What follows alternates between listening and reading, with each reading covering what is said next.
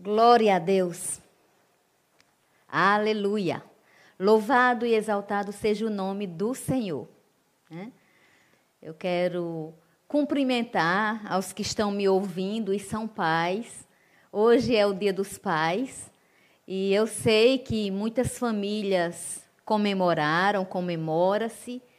É engraçado que a gente sabe que todo dia é dia de honrar. Nós sabemos disso. Sabemos também que muitas datas elas ficam meio que da ordem da, do comércio. Mas, gente, é tão bacana ter um dia específico, não é? Porque aí as pessoas centram mais, focam mais, e tanta coisa pode acontecer nesse dia. Claro, a gente não vai é, descartar e nem deixar de lembrar de pessoas que estão sofrendo, que estão enlutadas. Não é brincadeira o número de, de mortos, dentre eles muitos pais, muitos filhos, aliás, todos são filhos também. Enfim, é um dia onde é, se comemora a paternidade. Paternidade é algo sério. Paternidade é, tem a ver com responsabilidade.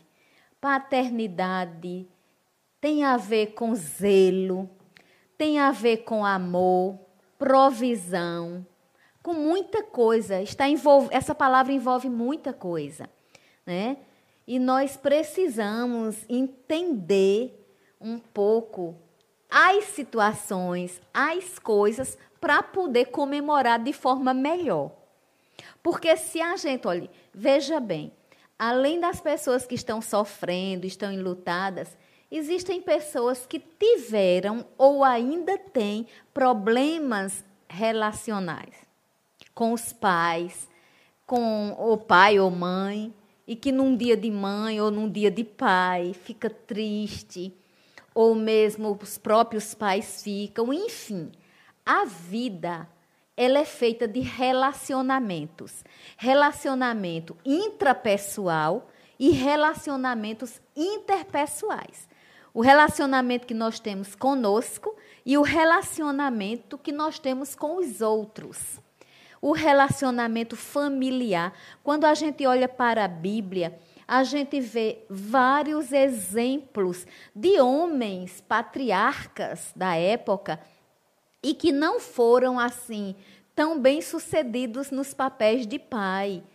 Então as falhas, elas podem ocorrer no ser humano porque somos passivos de falhas. E às vezes uma pessoa carrega traumas profundos e esses traumas não são tratados e vai passando de pai para filho, enfim. É muito é meticuloso esse assunto, mas isso não é impedimento para dizer que a vontade de Deus é que os pais sejam segundo o seu coração e que sejam abençoados nesta noite, né? E em toda a sua vida, em nome de Jesus. Que cresçam, recebam as saudações celebrando vida. E essa vida que a gente celebra, papai, não é só a sua vida. A sua vida é parte da celebração. A vida que nós devemos celebrar sempre é a vida de Cristo em nós. Então, a cada pai que me escuta nesta hora, o meu desejo que Jesus Cristo seja o centro no seu coração que você esteja olhando para Ele como o seu Salvador, para Deus como seu Pai. E aí você tem fonte inesgotável de valores e de bens. Queridos, eu, eu lendo aqui, enquanto os meninos é, louvavam aqui, cantavam, eu estava orando e veio um versículo muito forte na minha mente E eu sei que Deus vai nos abençoar poderosamente Amém. neste Amém. versículo e nos que Ele está me trazendo. Amém. Porque é, eu sempre digo, Deus, não deixe que eu fale da minha mente assim somente. Que seja uma palavra que brote do seu coração, que venha para mim e que eu seja simplesmente porta-voz do teu amor, da tua grandeza e do da tua bênção. Nós podemos ser portas-vozes, sim, quando falamos no nome do Senhor. Eu quero ser sempre assim. No livro de Lucas, no capítulo 12, tem um versículo que ele vai ser assim o nosso versículo base da noite. Mas eu vou adentrar em algumas histórias e eu sei que receberemos do Pai não só para os pais, mas para as mães, para os filhos, para a igreja do Senhor e para todos quanto, em qualquer tempo, essa ministração alcançar para a glória do Deus vivo. Lucas 12, versículo 32 diz assim: Não temais, ó pequenino rebanho, porque vosso Pai se agradou em dar-vos o seu reino. Aleluia! Que palavra propícia para esse tempo, que palavra propícia para este dia. Oh, eu agradeço a Deus a revelação da Sua palavra. Eu agradeço a Deus porque, queridos, quando eu recebo uma palavra dessa, assim, de maneira tão rápida, tão instantânea. Eu estava ali, eu estava ouvindo. E a minha mente começou a imaginar. E quando eu fui ler Lucas, porque eu, eu vou para Lucas, para outro capítulo, mas esse versículo, ele pulou ele saltou, ele é um de repente de Deus. Aleluia! Deus é Deus de eternidade, mas isso não anula que Deus é Deus de de repente. Então creia, meu irmão, creia, minha irmã, que de repente aquele milagre que a gente espera, que você espera, pode acontecer, porque os de repente de Deus não para porque ele é eterno. Dentro da eternidade dele, tem os de repente dele. Aleluia, eu creio assim. Não tem mais. Veja bem, é uma, um, um versículo pequeno, mas olha o que é que ele encerra. Olha o que ele mostra. Pequenino rebanho. Quem estava falando isso aqui era Jesus. E ele estava chamando pequenino rebanho. Ele estava falando para os apóstolos, para os seguidores. Pequenino rebanho. Ou seja, se ele chamava de pequenino rebanho, ele estava dizendo: Eu sou o pastor. E aí, aplica-se o Salmo 23. O Senhor é o meu pastor, nada me faltará. E aí ele diz assim: Porque vosso Pai, ou seja, vosso Pai, ele está falando do Pai. Se agradou. Ou seja, o Deus que se alegra em abençoar. O Deus que, para ele, é agradável cuidar. É agradável zelar. A paternidade é algo muito forte quando nós conectamos o sentido sentido desta palavra, ao sentido da vida que é Jesus e ao sentido da vida que é o amor do Pai. É tremendo, amados. Em dar-vos os seus reinos. Então aqui fala de pastor, pai e rei. Porque só dá reino quem é rei. E aqui está dizendo que a ele agradou dar o reino. Eu vou deixar esse versículo aqui um pouquinho, porque eu quero ir aqui em Lucas 16. Lucas 16, mesmo autor, mas aqui em Lucas 16 tem uma história que é chamada a parábola do filho pródigo. Pródigo, nesse contexto aqui, é esbanjador gastador. Só que quando, se você for olhar no nosso dicionário, né, no nosso, É, o pródigo também é aquela pessoa bem generosa, que dá, que libera. São meio que. É, não é antagônico, mas é aquele que dá muito ou aquele que, nesse contexto bíblico, porque não é um dicionário de português que a gente está olhando para isso, mas do contexto bíblico, é esbanjador. Eu não vou ler tudo, mas eu vou na sequência aqui da história, porque eu quero trazer algo dessa história para a nossa meditação. É, certo homem tinha dois filhos. Jesus, é, vou fazer uma pausazinha. Jesus estava falando isso aqui para os publicanos e para os pecadores, tá? Então, assim, eram duas classes de pessoas diferentes, mas quando Jesus estava falando para eles, ele chamou a atenção por quê? Porque nesse capítulo de Lucas, ele está falando primeiro de uma parábola sobre uma ovelha perdida. Depois ele fala sobre uma dracma perdida. E depois ele vai falar de um filho que se perdeu. Aí a gente vai ler um pouco sobre esse filho. Certo homem tinha dois filhos. O mais moço deles disse ao pai: Pai, dá-me a, dá a parte dos bens que me cabe. E ele lhes repartiu os haveres. Passado não muitos dias, o filho mais moço, ajuntando tudo o que era seu, partiu para uma terra distante e lá dissipou todos os seus bens, vivendo dissolutamente. Depois de ter consumido tudo, sobreveio àquele país uma grande fome e ele começou a passar necessidade. Então ele se foi e se agregou a um dos cidadãos daquela terra, e este o mandou para os seus campos a guardar porcos. Guardar porcos para judeus era algo meio maldito, porque o porco era um animal que o judeu não criava. Então ele foi e se agregou a esse homem e foi cuidar. A história conta que, passado certo tempo, ele teve fome, ele começou a observar a situação e ele viu que estava com desejo de comer a comida dos porcos. Agora eu já estou parafraseando a história, mas eu estou com a Bíblia aberta e quem estiver em casa, Lucas capítulo 15, eu cheguei no versículo 16. Então, ele um dia caiu em si. Caiu em si de quê? Caiu em si de que antecipara a sua herança erroneamente e que aquilo não tinha sido uma situação boa para ele.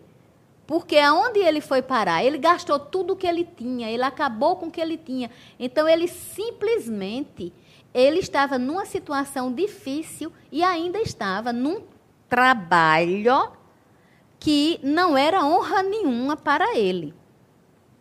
Então, ele, quando caiu em si, ele começou a pensar, né? Quantos trabalhadores de meu pai têm pão com fartura? E eu aqui morro de fome. Levantar-me-ei e irei ter com o meu pai.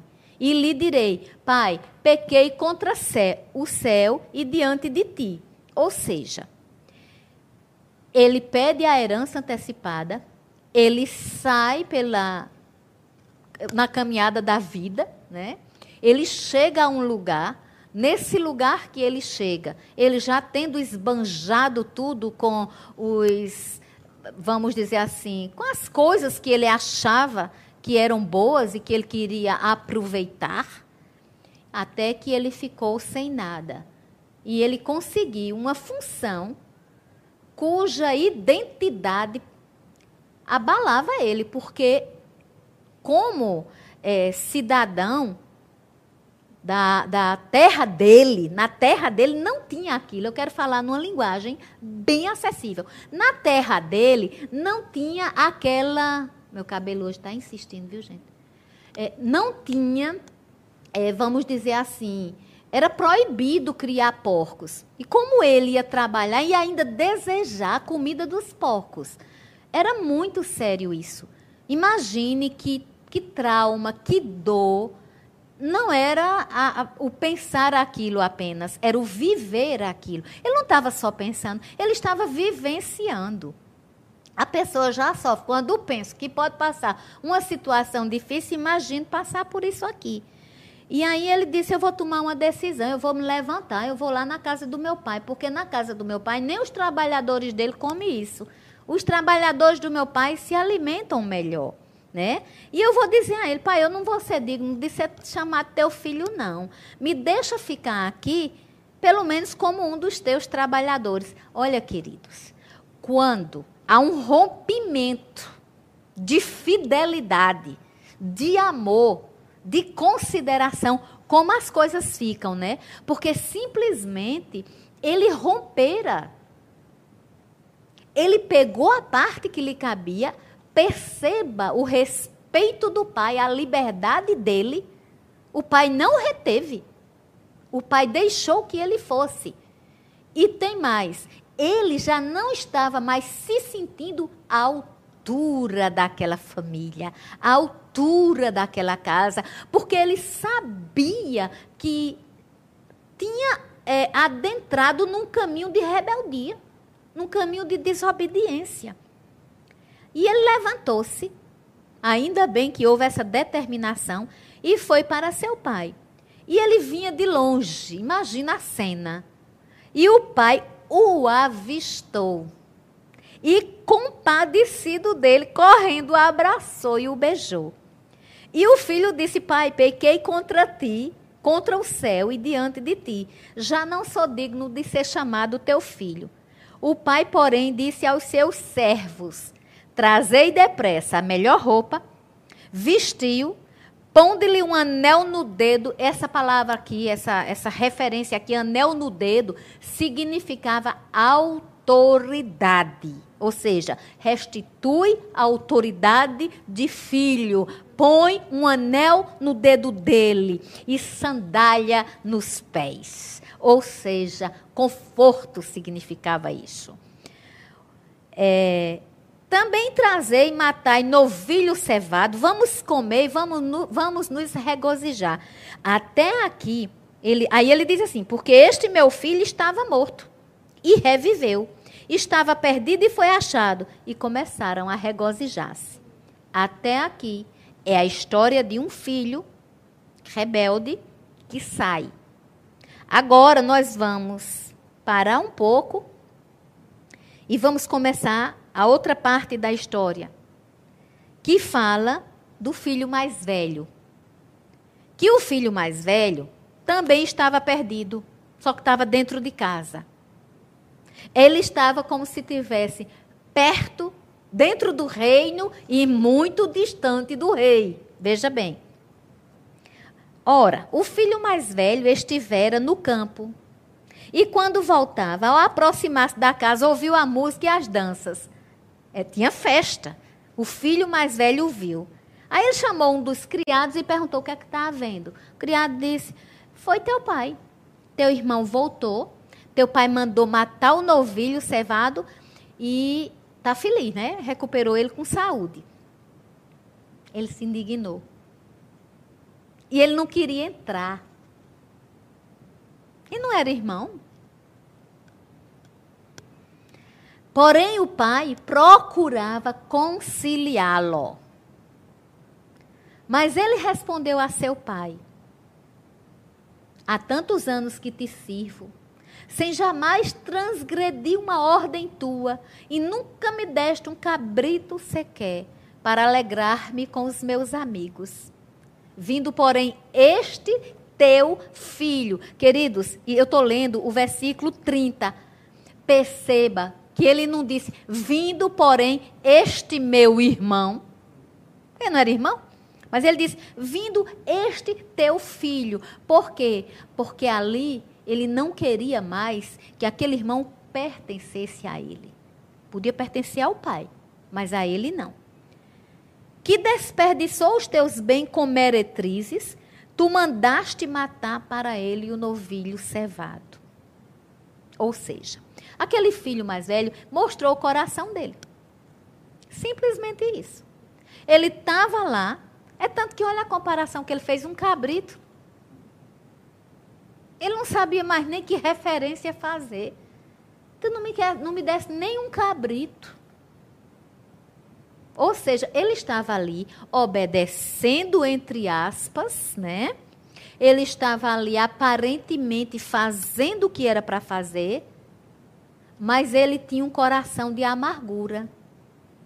O outro correu e ele ficou. Mas não basta ficar, é preciso ficar com o coração. E aí, essa história é muito interessante. Eu não vou ficar só nela também, mas eu trouxe ela à nossa memória e vou ler a resposta do pai: Meu filho, tu sempre estás comigo, tudo que é meu é teu. Entretanto, era preciso que nos regozijássemos e nos alegrássemos, porque este teu irmão estava morto e reviveu, estava perdido e foi achado. Aleluia! Queridos, eu não vou explicar uma história tão bonita, tão específica, né? Salvo engano, ela só tem aqui em Lucas 15. E uma história que muita gente já ouviu. A história do filho pródigo. E se a gente fosse olhar para o outro significado também, que faz parte de pródigo, né, de, de generoso, esse pai era o verdadeiro pródigo em generosidade, né? Ele dava o amor, ele esbanjou o amor aqui, ele deu um show de amor, porque pai ama, pai cuida, pai é, acredita, aposta. É bonito demais, não é? E veja, sabe o que aconteceu?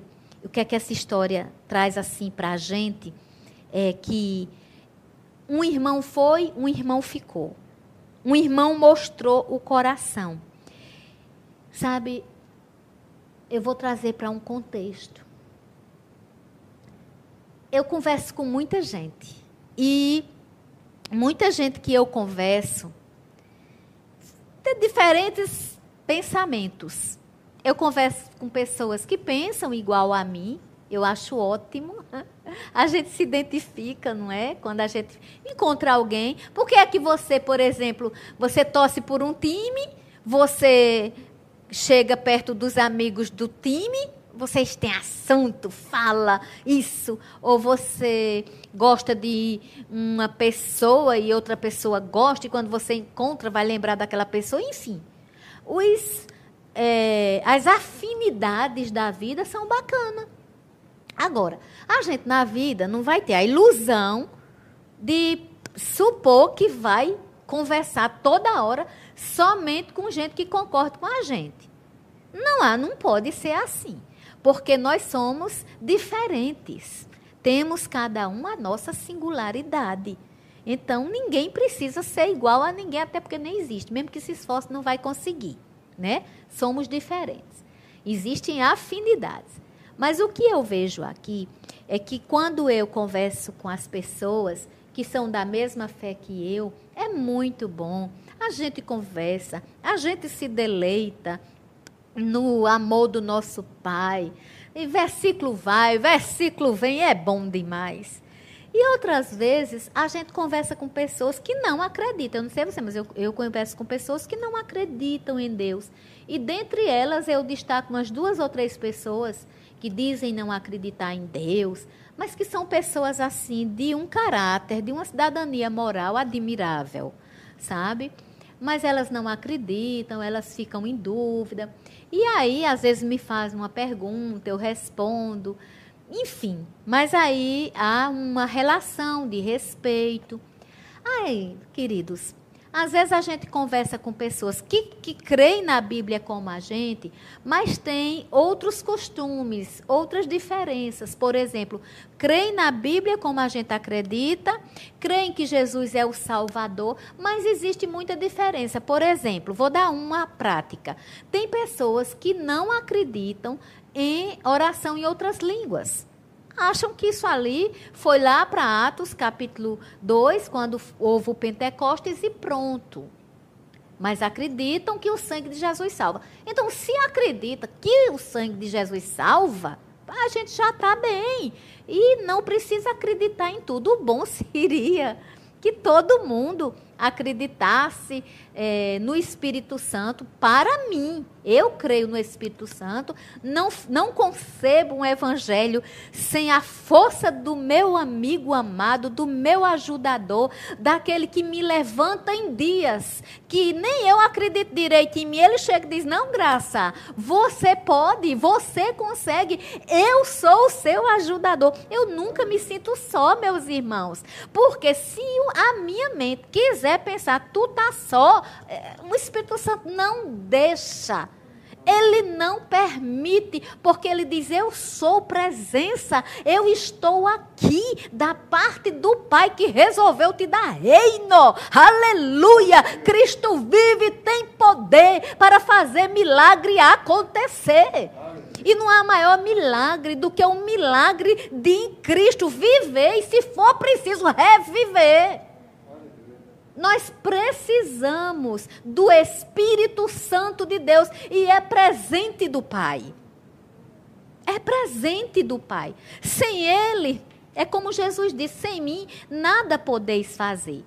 Mas assim, aquele, eu já citei dois exemplos de pessoas diferentes. Agora, tem um tipo de pessoa que eu converso, mas eu tenho uma profunda compaixão. São aquelas pessoas que já provaram do amor de Deus, que têm testemunhos da grandeza do reino de Deus, que assim confessaram Jesus como seu Salvador, amaram o Senhor, tiveram tempo com o Senhor e e assim, às vezes, se desilude, se é, há um desengano. Esse tipo de pessoa, às vezes, mas é mais difícil lidar do que uma pessoa que nem conhece a Bíblia. Né? Eu nem estou falando daqueles que são meio que fanáticos, que querem que só eles têm razão. Existe gente para tudo. E é como eu estou dizendo, a gente vai ter que conviver com todo mundo e buscar conviver bem, respeitando as diferenças e estabelecendo nossos limites. Porque nossos limites nós estabelecemos. As pessoas às vezes são invasivas? São. Nós também podemos ser invasivos com algumas pessoas? Sim. Às vezes, sem querer, a gente é. Todavia, a gente põe os nossos limites. E as pessoas vão saber lidar com a gente. Ou, se não souberem, a gente saiba lidar com a gente mesmo. E aí, a gente maneja essa outra parte direitinho. Mas essas pessoas que eu estou dizendo agora, que já conheceram, que se decepcionaram, é como se elas tivessem se decepcionado com o pai. Já pensou se esse filho quando se viu naquela situação, tivesse pensado assim: eu não vou, não. Porque se eu chegar lá, vão me humilhar. Meu pai vai dizer assim: o que, é que você quer aqui? Você não já levou o que você tinha direito? Ele poderia pensar assim: os trabalhadores do meu pai vão me humilhar, porque eu vou ficar lá como um trabalhador. Não, aqui a Bíblia não diz que essas conjecturas vieram. Diz que ele pensou assim: eu não sou digno. Ou seja, ali houve um arrependimento. Eu não sou digno. O meu pai não precisa me, me ver na qualificação de filho. Mas deixa eu te dizer uma coisa. Esse pai de Lucas 16 é o Pai que representa a bondade de Deus, o amor de Deus, a grandeza de Deus. É o Pai que lida com aquele filho que saiu de casa numa atitude de ingratidão. E é o Pai que lida com o filho que ficou em casa, numa atitude de amargura.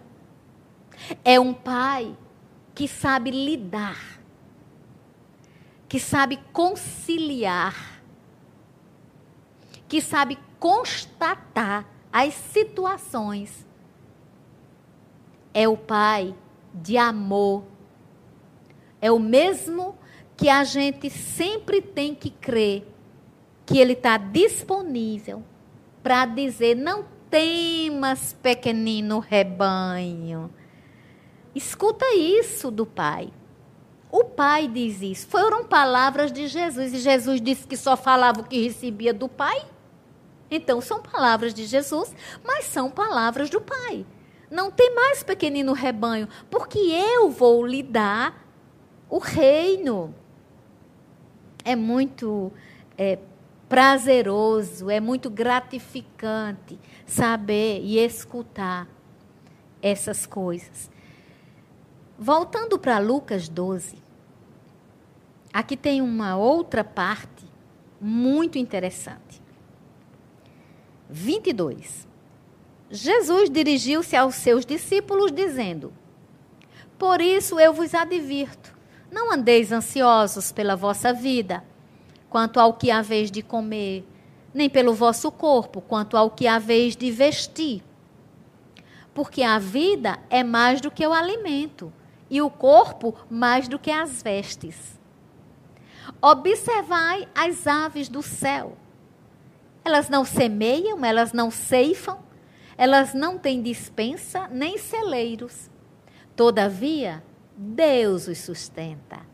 Quanto mais valeis do que as aves. Qual de vós, por ansioso que esteja, pode acrescentar um côvado ao curso da sua vida? Uma parada aqui para lembrar vocês que um côvado era como se fosse, na nossa medida, um metro. Né? É, e eu já vi, inclusive, alguns autores dizer meio metro. é, se, portanto, nada podeis fazer, quanto às coisas mínimas, por que andais ansiosos pelas outras? Olha que coisa tremenda. Se, portanto, nada podeis fazer, quanto às coisas mínimas, por que andais ansiosos pelas outras?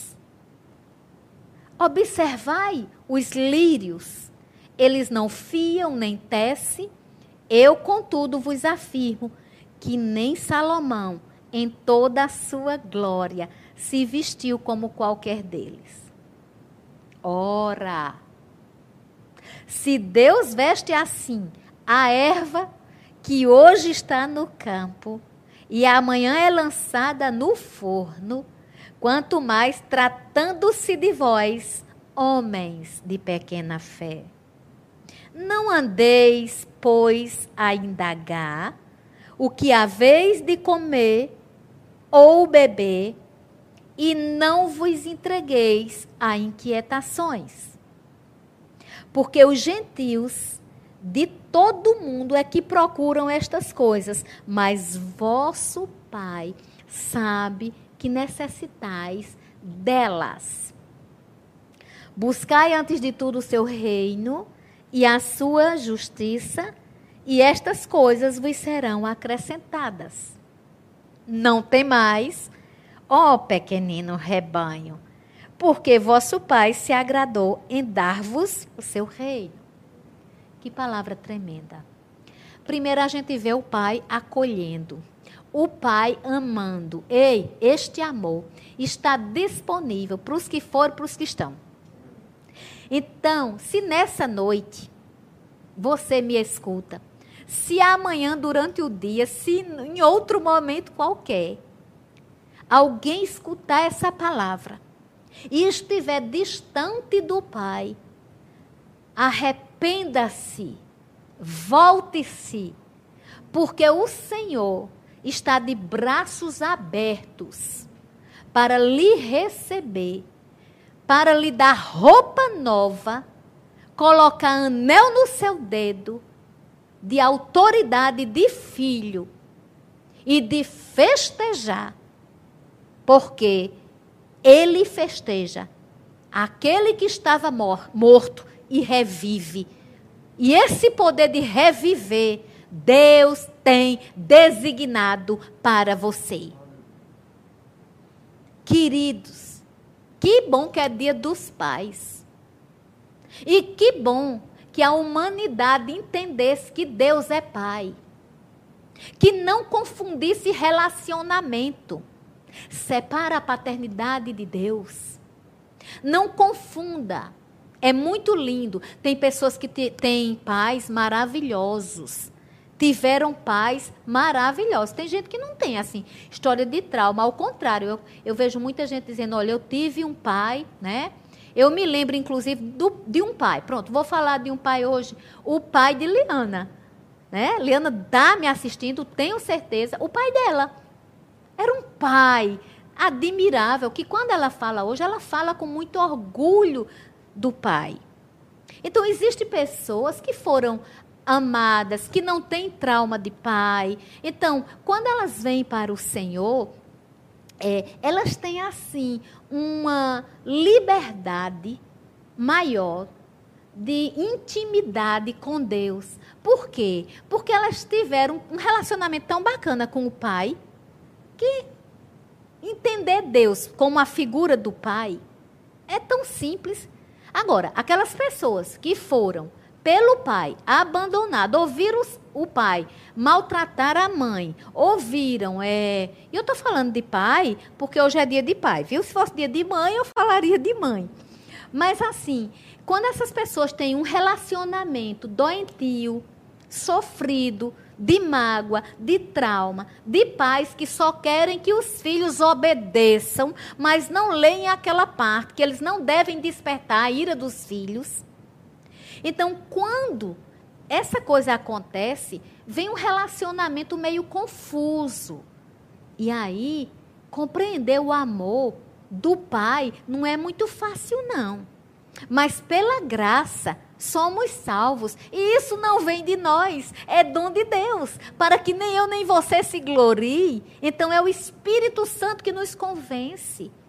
Se a gente teve relacionamento ruim com o pai, se a gente teve relacionamento ruim com mãe, ou se ainda tem, não importa. A nossa mentalidade tem que ser de filho e de filho que recebe amor, que recebe carinho e que sabe que tem um pai que cuida de nós.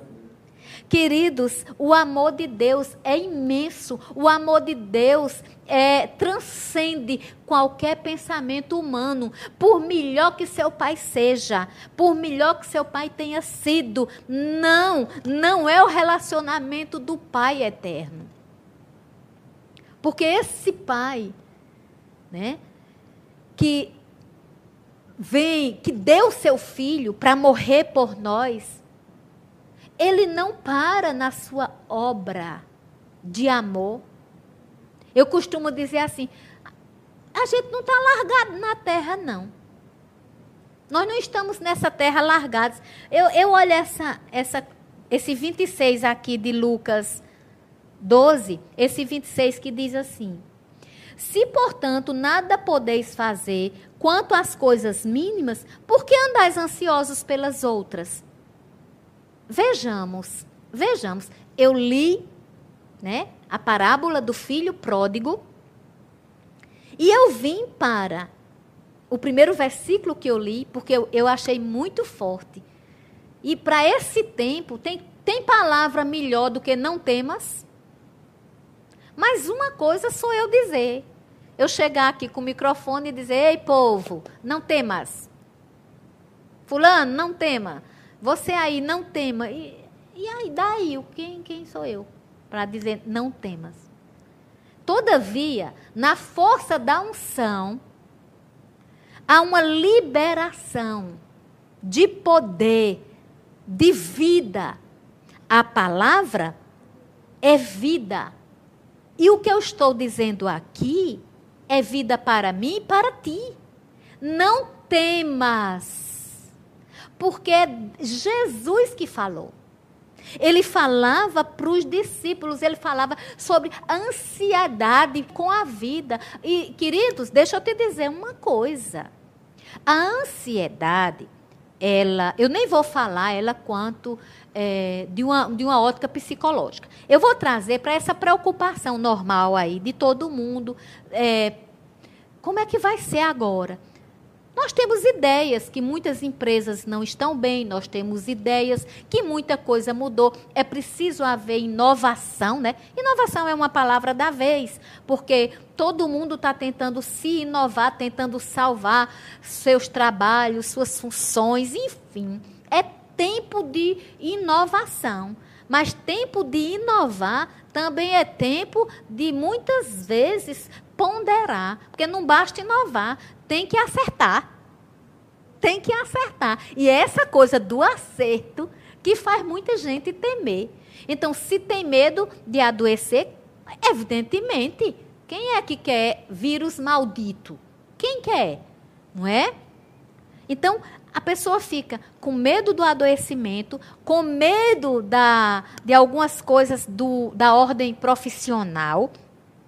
Vem assim uma certa confusão mental. Mas olhe, quanto tempo a Bíblia foi escrita? E sempre ela vai ter uma palavra para não temermos.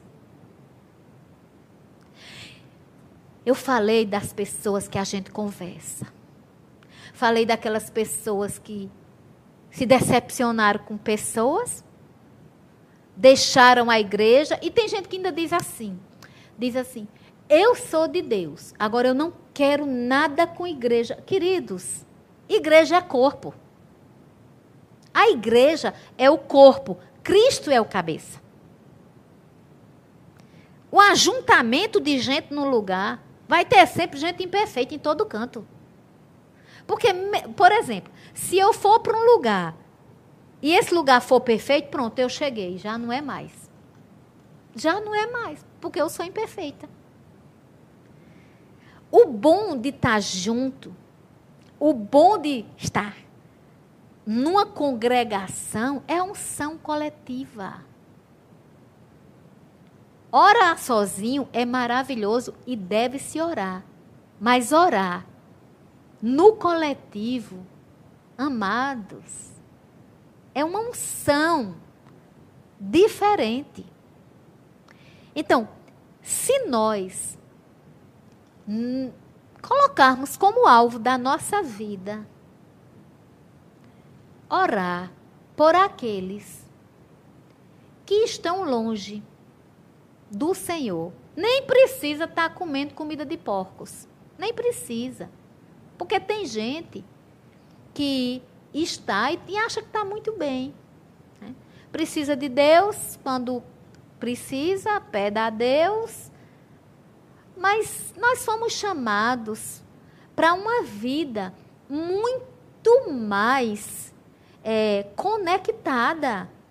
Nós fomos, é, nós estamos na videira verdadeira. Se nós estamos na videira verdadeira, e sem ele nada a gente pode fazer. A gente foi chamado muito mais para a comunhão do que para a petição. Tem coisas que na comunhão com Deus a gente nem precisa pedir. E aqui está Lucas capítulo 12 mostrando isso muito de forma muito ampla. Tem coisa na vida da gente que a gente pode fazer, mas tem coisa na vida da gente que a gente não pode fazer. E às vezes não são coisas difíceis, não. Às vezes são coisas simples. Mas sabe aquela coisa simples que não depende da gente? Que a gente espera ver no outro. E eu não estou assim incentivando você a querer mudança do outro. Porque às vezes as pessoas também erram querendo só ver o outro mudar existe isso. Eu mudo e aí o ambiente ao meu redor eu já começo a ver diferente. Evidentemente que em alguns momentos acontece de nós fazermos a nossa parte e não vermos uma reciprocidade. E isso deixa sim a gente meio que desalentado, o semblante às vezes quer baixar, mas isso é da humanidade da gente simplesmente a gente abre a Bíblia e quando a gente abre, a gente escuta. Porque eu digo escuta. Porque eu estou lendo, sim, Graça. Você está lendo, você não está escutando, eu estou lendo, estou escutando. Porque eu leio com os meus olhos, graças a Deus, mas eu escuto com o meu coração. Eu escuto essa voz dele dentro de mim dizendo: Graça, não tema. Você é ovelha. Graça, não tema, porque Deus é teu pai. E Deus resolveu te dar reino. Ei, amados. E reino não é só quando a gente morrer e vai para o céu, não. As pessoas têm uma ideia de reino, como se reino fosse assim. Ah, eu quero voltar para o reino, eu quero ir para o reino. Eu... O reino começa dentro. Quando eu confesso o Senhor como meu Salvador, como quando eu me reconcilio com o Senhor, sabe o que acontece comigo? Eu sou morada do Espírito Santo. Você é morada do Espírito Santo. Então, sabe o que isso significa? Significa que o reino está dentro de nós. Então, nós vamos ter sensações, e entenda, essa palavra sensações um parênteses, porque não é a sensação é, como percepção, não é, eu não quero falar disso. Eu estou trazendo para a Bíblia. Eu vou ter assim. Eu sinto, eu, graça, sinto. Não sei você, mas eu sinto Deus dentro de mim. E o sentir, não confunda. Ah, então você sente, né? Isso não é fé, porque fé não sente. Sim, a fé não precisa de sentimentos. A fé não precisa de sentimentos. Fé é fé. Fé crê contra o impossível. Fé vê o invisível. Fé traz à existência as coisas que não são como se já fossem. Isso é fé. Todavia, a sensação tem a ver com a comunhão. Eu tenho a consciência de que dentro de mim o maior habita. Se o maior habita, ele sim me gratifica, ele sim me galardoa, ele sim me traz a certeza de que as coisas mínimas que eu não posso fazer, ele vai por mim realizar. E isso não quer dizer que eu vá me acomodar e não fazer a parte que me compete. Não. É uma caminhada de certeza. Sabe por que na parábola do filho pródigo ficou muito expressa a atitude do outro filho, do filho mais velho, para que não chamasse a atenção apenas aqueles que se vão, mas chamasse a atenção aqueles que ficam e como ficam, porque Deus quer ver posição de coração. Então, quando nós ficamos dentro do reino e nós temos a consciência de que, ainda que falhemos em algumas coisas, que não tenhamos alcançado o prêmio ainda, né? Que a gente esteja no passo a passo, né? De degrau em degrau, de glória em glória, mas que a gente tenha a certeza da proteção, do zelo, sentimento, convicção de paternidade. Não importa nossa idade, Deus é nosso Pai e o amor dele na nossa vida não se desfaz. Ainda que a pessoa não fique tão perto dele, ele não abandona. Ainda que a gente não seja fiel, ele é fiel. Ele só não vai ser fiel aos meus caprichos. Mas no momento que eu alinho a minha vontade, a palavra dele, eu tenho um pai, você tem um pai, nós temos paternidade. E isso, queridos, é receita diária de sucesso.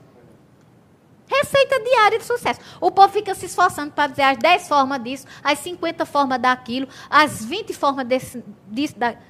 Basta você saber que tudo que você tem, que tudo que você é e tudo que você será, você tem que ao amor do Pai entregar. Está vendo que nesse capítulo ele mostrou a posição do filho, a posição do outro filho. Qual é a posição que a gente quer para a gente? A gente quer a posição daquele filho que é, vai, ou a gente quer a posição daquele filho que fica, Ou a gente quer a posição desses que Jesus estava fazendo, falando aqui. Que Jesus disse: Não tema, não, pequeno rebanho. O Pai se agradou de vos dar o reino. Ou seja, não vá, não fique com medo, não, nesse tempo. Nem em tempo nenhum. Sabe? Se você está numa situação difícil, saiba que você tem um Pai. E eu quero terminar essa ministração orando com você. Pai de amor, Pai de bondade, nosso Deus e nosso Pai. Eu oro para que, em nome de Jesus Cristo, os que estão me ouvindo, escutem dentro de, de si a voz, a tua voz. A voz que Jesus falou para não temer. Porque aprove no coração do Pai dar o reino.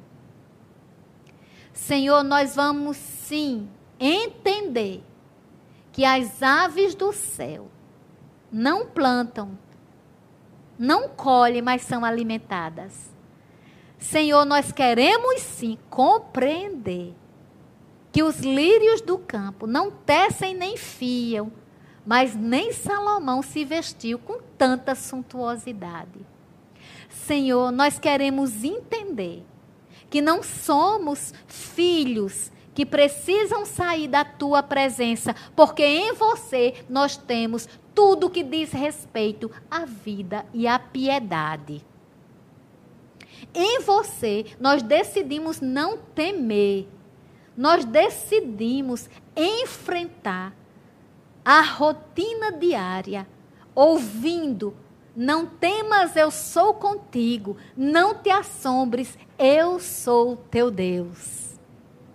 Ó oh, Pai querido, e vestir significa também a tua unção, nos vestindo e nos garantindo que somos filhos, que o reino está dentro de nós reino de paz, reino de amor, reino de bondade e reino de perdão.